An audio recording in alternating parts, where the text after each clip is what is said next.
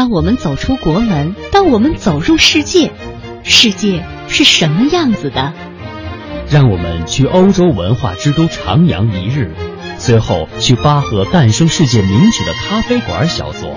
让我们去法兰西翻翻葡萄酒圣经，再去维也纳金色大厅感受它的辉煌与伟大。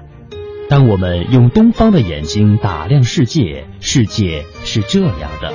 聆听中国与世界。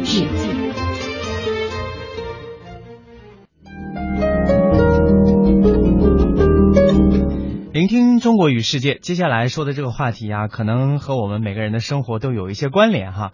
很多人看到天真可爱的孩子就喜欢上前逗一逗。如果你没有逗过孩子，想必你小的时候也被大人逗过。没错，但是我们真的记不得了。呃，这种做法呢，很多是出于中国传统的文化心理和行为习惯，但是呢，我们很少会去琢磨孩子到底喜不喜欢这样的方式。呃，下面我们首先来听一下安徽台记者庄园发来的一则报道。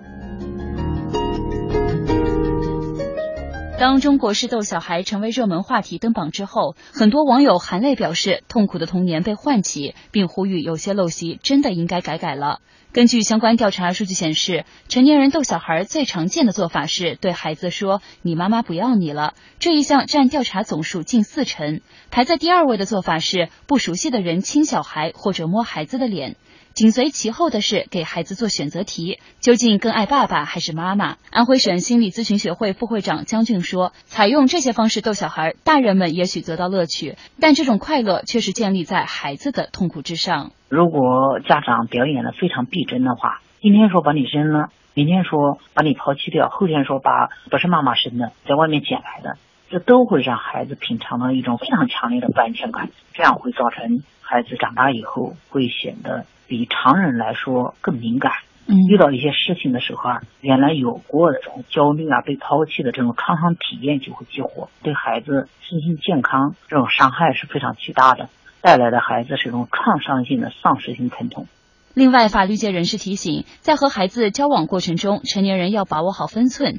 超过一定界限，轻则受到人们的道德谴责，重则会受到法律的惩处，甚至可能构成刑事犯罪。安徽宏图律师事务所律师张柏阳说：“逗小孩呢，本来是一个乐趣的事，但是呢，只要本着没有任何的安全的措施或者不计后果的这样去做，那么同时伤害了别人，也会给自己带来相应的这个法律责任。”哎呀，这样一说啊，我还依稀记得我小的时候，嗯，呃，我身边可能会有一些成年人对我说：“嗯，你听话，你再不听话，大老虎来吃你了。”还有说再不听话，让警察来抓你。对，这是中国式逗弄孩子的方式哈。嗯，我们来看看国外的情况吧。国外的成年人会如何与低龄的幼儿相处？有没有逗小孩的习惯呢？先来看看邻国日本。全球华语广播网日本观察员黄学清说，日本人与他人礼貌相处的同时，也会保持距离。这大概呢就是日本人的性格使然的。公共场所啊，很少会见到随意逗小孩的情况。在日本的公共场所，很少看到大人逗别人孩子的事情。大人们对认识或不认识的孩子也都保持着礼貌，即使看到非常可爱的婴儿，也只是面露微笑，极少人去称赞“真可爱呀”，也不会主动和孩子的家长搭话交谈。就算是亲戚或朋友的孩子，大人可能会陪孩子玩，但逗弄孩子的情况是极少的。这主要还不是因为像西方国家那样，如果不小心触犯到了孩子，也会受到严厉的法律制裁。日本社会呢，在社交方面一直是相对拘谨的，人与人之间谨慎的保持着距离，就是在家庭中也不是不分你我的。一旦孩子工作和结婚，就和父母的家庭分成了两个家庭，生活上、经济上都分得比较清楚。除了偶尔帮忙，老人和亲戚帮助带孩子是非常少的。日本又是一个非常注重礼节的社会，住在同一栋楼里的居民，即使不认识，见面也会互相问好，对孩子也不例外。在自己的住宅区内，大人见到孩子也会礼貌的对孩子说“早上好”之类的。小朋友如果主动向大人问好，一些大人就会夸奖孩子真懂事啊。看来这种鼓励的方式也确实是对小孩子成长是有很大帮助的。那我们再来看看澳大利亚。全球华语广播网澳大利亚的观察员胡芳告诉我们，在澳大利亚呢，人们很少主动去抱亲戚朋友的孩子，因为连孩子的父母也不会总是抱着孩子逗他玩儿。这对于中国人来讲可能不太理解。而在食物分享方面，出于防止过敏的考虑，澳大利亚人也不鼓励孩子之间分享食物。通常孩子外出的时候呢，家长都是把孩子放在婴儿推车里。孩子在推车里坐久了，哭闹不愿意再坐的时候呢，哪怕让他在地上爬着玩，也不会抱他去哄他。那么连家长在外边也很少抱小孩，因此其他亲朋好友自然不会主动要求去抱孩子了。像我现在孩子也不大，就一岁多一点儿，平时带他出去玩的时候呢，也会有一些朋友来逗他，但是呢，也就局限于扮扮鬼脸啊，最多也就是握握他的小手而已。不会去抱。而在食物分享方面，澳大利亚人其实是不提倡把东西随意的给小孩吃的。像我老婆是幼儿园教师，在她的幼儿园里，她并不鼓励孩子之间互相分享食物。这一点和中国出于孩子们之间要团结友爱啊，互相分享食物的观点呢是完全相反的。因为在澳大利亚孩子当中，各种食物过敏的现象呢非常的常见。孩子之间或者是其他亲朋好友给孩子吃东西的话，很有可能会导致孩子的过敏现象发生。小朋朋友之间如果要体现团结友爱的话，可以分享玩具啊，一起做游戏啊等等，但是绝对不能分享食物。那么在澳大利亚，成年人除非得到家长孩子的同意啊，孩子家长的同意，否则是不会随意给别人家孩子东西吃的。那么如果成年人与幼儿接触当中出现对孩子安全造成威胁的不妥行为，孩子的家人会怎么做呢？我们继续来听胡芳的介绍。由于减少了身体的接触和食物的接触，因此澳大利亚人逗小孩呢，通常不会有什么危险的事情发生。当然，如果真的因为逗小孩而有一些危险的事情发生的话呢，作为旁观的第三方呢，完全可以去向警方报警。基于澳大利亚的儿童保护条例，澳大利亚警方呢鼓励任何你认为对于孩子可能造成危害的举动进行报警，哪怕最后发现是虚惊一场，但是呢，只要你出于一种良好的意愿，不是故意而为之，那么通常情况下，这种报假警呢，并不会被追究。对于中国人爱逗孩子，也有一些外国人感到很惊喜。二零一三年的时候，英国的《每日电讯报》网站一篇英国妈妈的文章写道，在中国，作为外国妈妈的一大好处是，不论你走到哪里，都有人喜欢你的小孩。而在英国呢，有一次，一个女人笑容满面的冲我跑过来，她说：“她真漂亮，几岁啦？”我听得心花怒放的。可随后才意识到，他说的是我们家的狗。在中国逗留五年之后呢，回到一个几乎把公开夸赞和逗弄陌生人的孩子视为禁忌的国家，我感到很不习惯。嗯，那么英国人对于逗小孩是个什么样的态度呢？作为幼儿的家长，他们通常会让小孩子如何在外面外人面前展示自己，又会帮助孩子学习哪些技能呢？我们来听听。其实，在英国，对于未成年人饮酒呢，有着严格的法律约束。二十一岁以下的未成年人是不允许购买酒类或者是含酒精类的饮料。如果让孩子饮酒呢，也是触犯法律的行为。所以呢，喝酒逗小孩在英国是不存在的。那有时候，其实国内的大人逗孩子，比如说喝酒、背唐诗或者表演节目，其实呢是一种成人之间的攀比心理，认为我家的孩子比较优秀，希望在大家面前表现。但是在英国呢，大多数家长还是会尊重孩子自身的成长轨迹。为了让孩子能够日后适应社会的需要，培养他们独立的生活工作，希望他们能够尊重他人并自我克制，对自己的行为负责任。当然呢，在英国的学校里面，输赢也会被孩子们所接受，因为各各种比赛名目繁多。但是呢，正是因为比赛，每一个学生都有机会领略到老师所要传达的信息。你会赢，但不会每次都赢。每个人都有赢的时候，也有输的时候。最重要的是享受参与的过程，做自己想做的事。看来这个东西方因为文化差异哈，在逗小孩的问题上还真的是有很大的不同。那这背后又折射着怎样的深层的原因呢？今天我们的节目也请到了一位嘉宾啊，是来自美国的波士顿的东北大学学习国际关系的厄达伊娜。呃，要首先介绍一下厄达伊娜呢，她的生活经历还是比较丰富的。嗯，除了从小生活在中国之外，呃，之前在英国生活了两年。然后呢，马上在这个美国开启新的学业了哈，呃，应该说，呃，准备做好一个准有有这个准备做这个国际公民了。嗯，所以呢，对于东西方的文化差异，从从他的视角来看呢，也有自己的一些见解。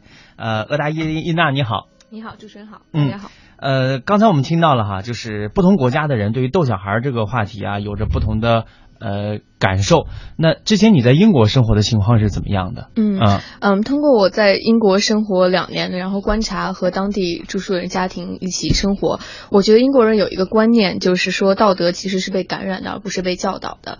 嗯，包括我在我们英国的学校呢，他们会开设一些课程，比如说像包括佛教和道教在内的宗教信仰课，他们是希望通过让孩子了解各种宗教信仰，来渗透对孩子品德和良知的培养，而不是说家长家长呢在那边。嗯，餐桌上教条说你应该遵循什么样的道德准则？嗯，就是父母那一方他们的强势干预不是特别多。对对，是这样的。而且在学校呢，他们会非常注重像学生的一些社区服务活动。嗯，像我呢，就参加了一个作为高年级学生走进那个低年级学生的宿舍，然后跟他们聊聊天儿，帮他们排忧解难吧，算相当于是。哦，你是去充当知心姐姐的这个角色。知心姐姐角色。然后在这过程中呢，我遇到了我们全学校最小的一名中国女孩，她只有十二岁。哦，所以呢，同学们、老师都觉得这个女孩特别安静，她就是这样的性格。嗯，但其实通过我跟她聊的一个小时过程中，她又是给我拉小提琴，又是给我看他们家人的照片儿。啊，我觉得就是有就有一种文化的冲击和语言的障碍，才导致了她比较内心安静的这个性格。嗯，所以我觉得通过做这项这些这样的活动，我的是整个品格的这种感觉是完全不一样的。呃，就是通过实践性的活动吧。嗯嗯，呃，我刚才我觉得你刚才这个介绍啊，基本上都是。呃，已经呃十几岁的孩子可能会多一些。我们今天特别想了解一下，就是比方说在英国，呃，就你的观察，呃，你身边的一些朋友有没有这个对于呃幼年的，就是襁褓中的孩子哈。就是比较他们比较多干预的，嗯嗯，通我在英国监护人的家庭，他们孩子呢家里是五岁，虽然不算是襁褓吧，但是我觉得他们也是对于五岁的孩子，也是对于成年人一样的方式谈话呀、交谈啊，都是一样的对待的。我觉得这一点对我自己挺受启发的。就包括我们家人那个五岁的小男孩，他有一次说，他说他想家里人想买一辆私家车，想给家里添置一辆，就提议。爸爸呢觉得他们生活在伦敦，其实公共交通都非常发达，所以没有必要。要购置一辆呃私家车，但爸爸呢没有说说你五岁小孩说什么呀？你没有不可能。但说如果我们购置这辆私家车，你有没有可能在闲置的时候呢，把它放到网上去，然后把它租出去？那我们家人用的时候呢，还是不影响着用。然后呢，这些零花钱呢，可以当做你自己的收入来随意支配。我觉得就这么一件小事儿，一个五岁的小孩子。家家人给予他这种信任是非常可贵的，然后我觉得这也折射出一些英国人家庭的教育观念。嗯，就是把孩子，虽然你年纪小，但是我们在家庭当中的地位是平等的。对，很尊重孩子的一些想法，重视他们的一些想法。对对对，其实我觉得啊，作为我我也受过高等教育的哈，那我觉得就是呃，我会经常会在想，就是以后比如说遇到这样的事情，我要是看见身边的一些年轻的爸爸妈妈，他做的就我觉得他的教育方式特别不合适，比如说溺爱呀，或者说对孩子。的成长不利啊，我就会想说，以后要是我有了自己的孩子，遇到同样的事情，我会用一种什么样的教育方式哈？我也会经常有这样的思考。但是通过刚才伊娜说啊，我就觉得其实呃，中国人在传统的这个教育理念上，跟这个西方人好像还有着很大的差别。就像他说的，如果一个五岁的孩子给你提一些家庭的建议的话，我觉得我可能也是采取一个啊，这是小孩子的语言，小孩子的思维逻辑，我可能也真的不会当一回事儿。我不知道你在座的。各位有没有想过啊？就是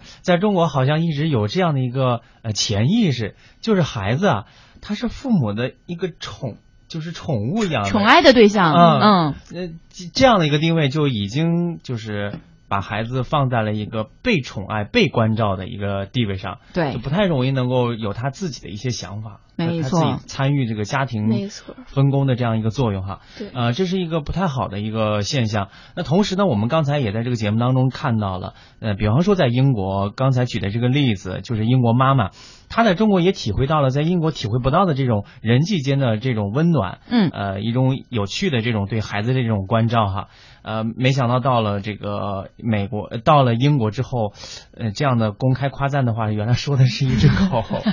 我觉得，嗯，对。但是文化之间的有差异，但是我觉得中国尤其是走出去了，才发现其实中国式的教育是有它自己独特的地方的。嗯，就包括对传统品德的这种呃重视，是国外家庭其实没有那么，他们其实很随意，就希望孩子们在实践中学习这些东西。但是有时候家人老人在国内的话。这个餐桌上要怎么表现，对吧？我觉得这些东西还是有有一部分原因是要家庭来灌输的，在一定程度上。嗯，所以我觉得是中西方如果能更加了解这两文化的差异是最好的，但也不是说每哪一个文化就更加优于另外一个。我觉得这是不存在的。我记得在我的小的时候，呃，父母比方说餐桌上的礼仪，嗯，就管教的特别严格。比方说。呃，在吃鱼的时候，嗯，呃，孩子不可以动第一筷子，嗯，一定要家里面的长辈来动，嗯，然后鸡腿呢，哪怕最终通过谦让，这个鸡腿是属于你的，但是一定要一开始，比方说要给呃要给爷爷奶奶啊等等这样的一些好的东西，所以我们有的时候要辩证的来看这个问题哈，啊，我我觉得这孩子嘛，我觉得无论是东方还是西方。养孩子都不是一个轻松的话题，对我们又转到这个话题上。